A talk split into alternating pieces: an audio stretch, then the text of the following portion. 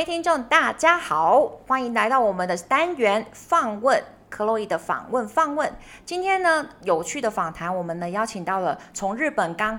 也不算是凯旋归来吧，对不对？因为你还没有整个念完，对不对，May？May 呢是之前有参加过我们很多像呃台中新戏谷的活动，还有我特别邀请她来跟一些学生做日本留学或者是打工的一些经验分享，是我非常非常优秀的学生。现在呢又有新的方案跟新的就是值得追求的考试方向，反正就是一个非常积极向上有为的女孩子。来，Please introduce yourself，May。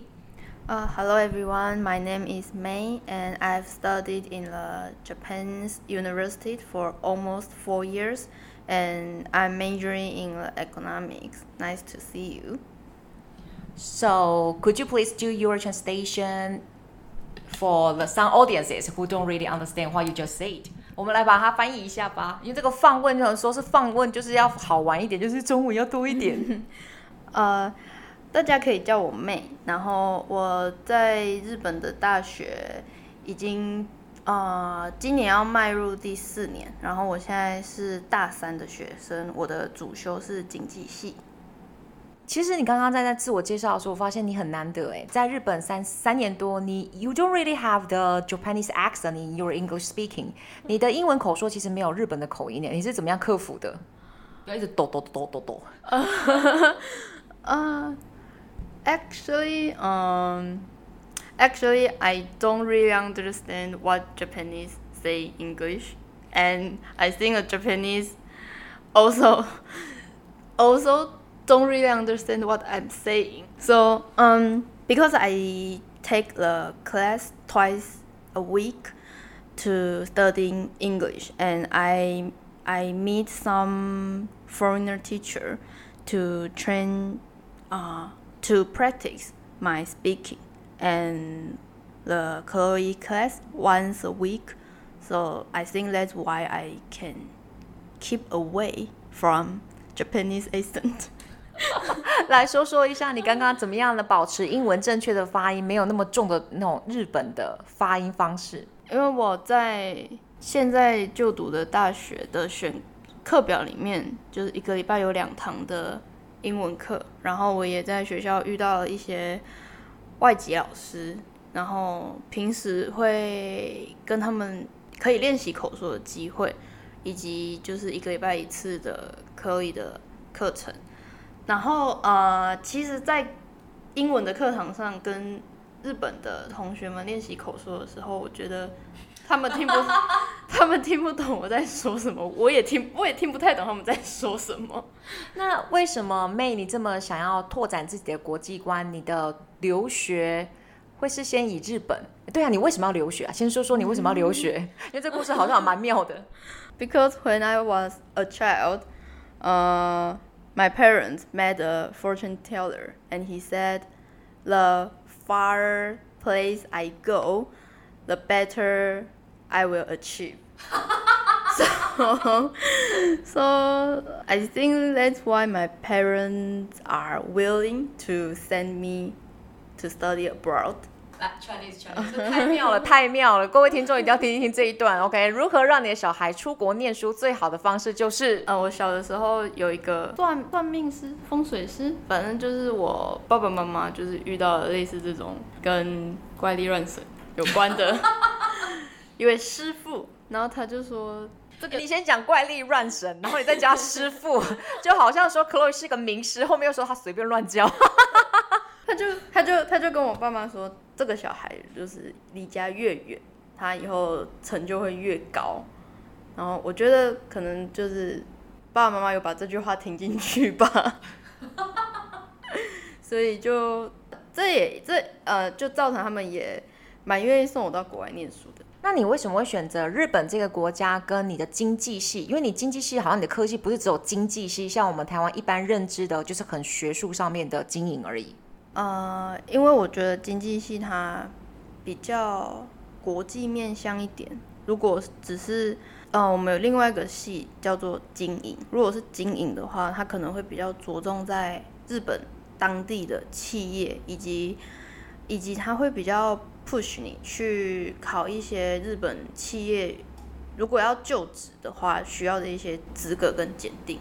那我觉得我不想要把自己局限在以后可能只能在日本工作这样。嗯，那你在日本已经三年了嘛？What have you seen and learned from the Japanese culture？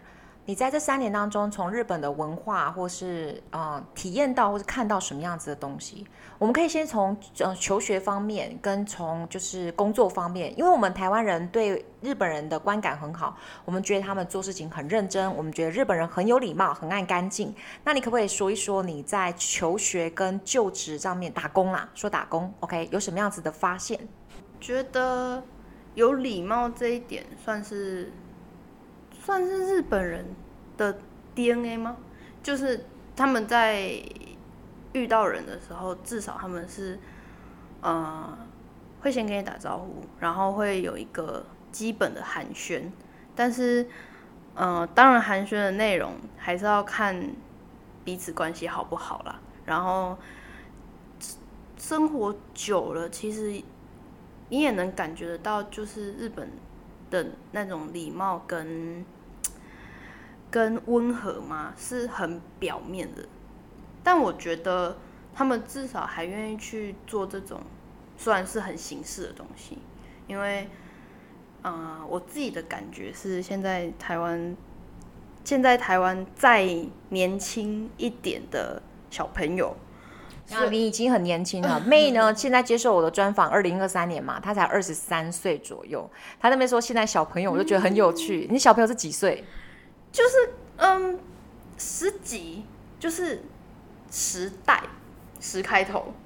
可是你们都是同样都是我们所谓的 Z 世代哦，就是有没有十八岁到二十几岁，你们都是 Z 世代啊。像我是千禧年嘛，对不对？哦，天哪，只觉得自己有点骨灰，还千禧年呢。嗯、但我觉得，嗯，就算我现在二十三岁，可是我觉得跟十十七、十八就已经能感觉得到，就是。交谈之中有代沟，而且还有一些可能我们自己在求学过程中学到的一些所谓普世价值嘛，他们好像没有这种观念。嗯，那你刚刚说到的是世代上面的，那就你刚刚说日本人的礼貌会做到表面的形式，但是不是真的很很深沉下去的，这个是你这样子的观感。那你在日本的年轻世代当中也会有这样的感觉说，哇，你们之间其实也是有代沟的吗？呃，如果是在日本的话，感受比较深刻的是，呃，在打工，在之前打工那个环境，就是可能真的是比较上一辈的长辈跟我们这一辈的代之间有代沟。嗯，因为呃，可能我们。这样子十几二十岁的年轻人，我们比较追求效率吗？就是我们可能只是想要早点把事情做完，然后早点下班。但是老一辈的日本人可能还是维持着，嗯，真的会把公司当成自己的责任的那种观念。我觉得其实，其实这个观念对他们来说也算是一个压力吧。嗯你刚刚讲到一个很重要的东西，因为以前日本有一个终身雇佣制嘛，所以他们会把公司当成自己的家，他们会把公司当成说，哦，这个有没有公司在我在，公司亡我亡，是几岁到几岁还会有这样子把公司当成自己的家或者自己的企业在经营这样子的观念？几岁到几岁？但因为我遇到的年龄层可能断层比较大，就是呃，我之前打工的地方店长可能是五十岁以上。对，但我但我身边的人可能就是，嗯，顶多就二十五、二十四、二十五这样。我我觉得至少在至少在五十岁的那一辈的人里，还是有这个观念。嗯嗯哼，那你现在看到说日本的年轻一代的人，就是只要工作想要做好就好了，然后就赶快打卡下班。那你这样子在三年之内看到的日本年轻人啊，你时不时就会回来台湾，又看到了你自己的周边的同侪。你觉得年轻的世代在台湾跟在日本是如何要保持竞争力呢？我自己看到我自己台湾的学生很多，就是想要出国打工度假或是留学，这很棒，或者是想办法让自己去考到很难考的高补考，然后就变成了公务人员。那日本的年轻人们呢，怎么样保持竞争力？I think the most important thing to let we stay competitive is English. 嗯嗯，So mm, 嗯，keep learning, keep learning English, and keep training ourselves to be more international. International oriented, right? 刚刚妹讲到说，他认为说，不管是这两个国家的年轻人要保持竞争力，就是要学英文。那日本人学英文有像台湾人这么认真吗？还是说其实日本人比较认真？因为我有一个学生到日本去，他说日本要求多益没有九百分以上是很，就是他说是根本不值得一提的，所以他就想办法让自己考到九百九十分。可是台湾的多益门槛只要五百五十分，感觉就好像蛮厉害的了。所以他跟我讲说，那个竞争力真的是完全不一样的。那妹，你在东京念书念了这么久，你觉得以英文学习方面的话，日本跟台湾的年轻人的态度是一样的吗？呃，态度的话，嗯，我觉得还是要看个人。但如果是以那种外界强加的标准的话，我觉得日本还是，嗯，他们比较看书面成绩。所以我觉得论活用的话，嗯，我也不能下定论啊。但我觉得日本人学英文的态度有点太纸上谈兵一点。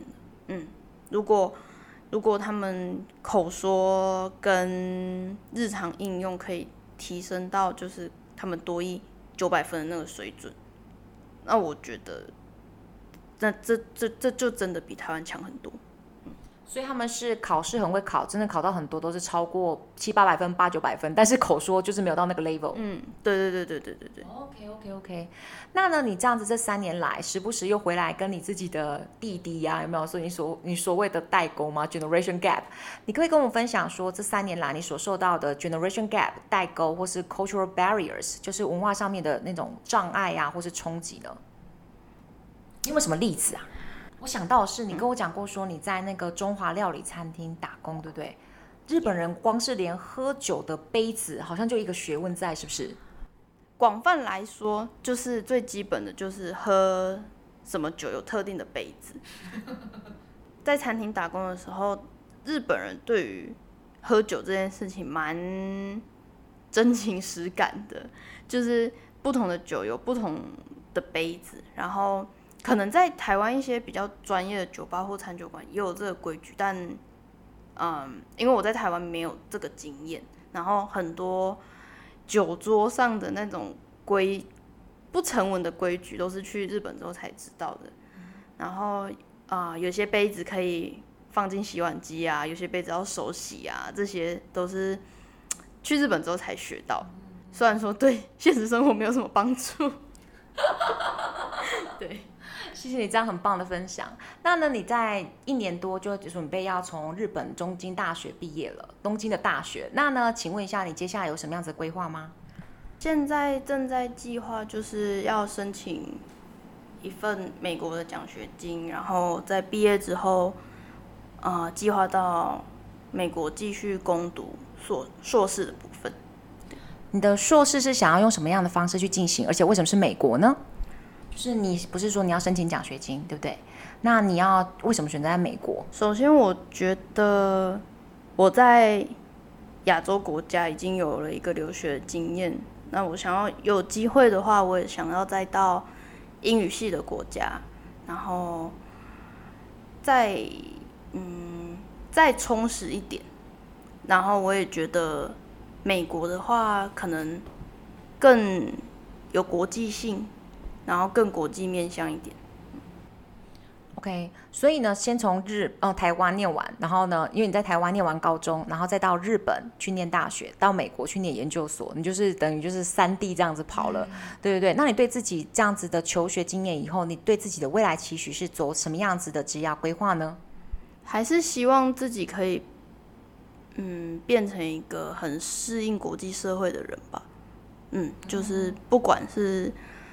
不管是在哪里求学或者在哪里工作，我都不想要把自己只局限在那里。That's really, really outstanding。这是真的超级优秀的说法，有没有？不要说人怎么样赚大钱，或是当大官，对不对？就是虽然你有说过，被说他如果以后出去国外呢，就是没有什么样子的发展的话，他就要回来选举。他超有幽默感的，对。所以呢，我觉得说有为了要有国际观，然后呢，先把自己呢脱离舒适圈，这样去探索，然后去日本啊，去美国，这真的是非常难得，而且可以精通三国语言。我们呢，各位听众要给我们的妹一个掌声鼓励鼓励。那，我们下次呢，如果再访问到妹的时候，一定是她学成归国的时候了。我们期待她进一步的发展。谢谢我们的国际妹，谢谢，谢谢，谢谢大家。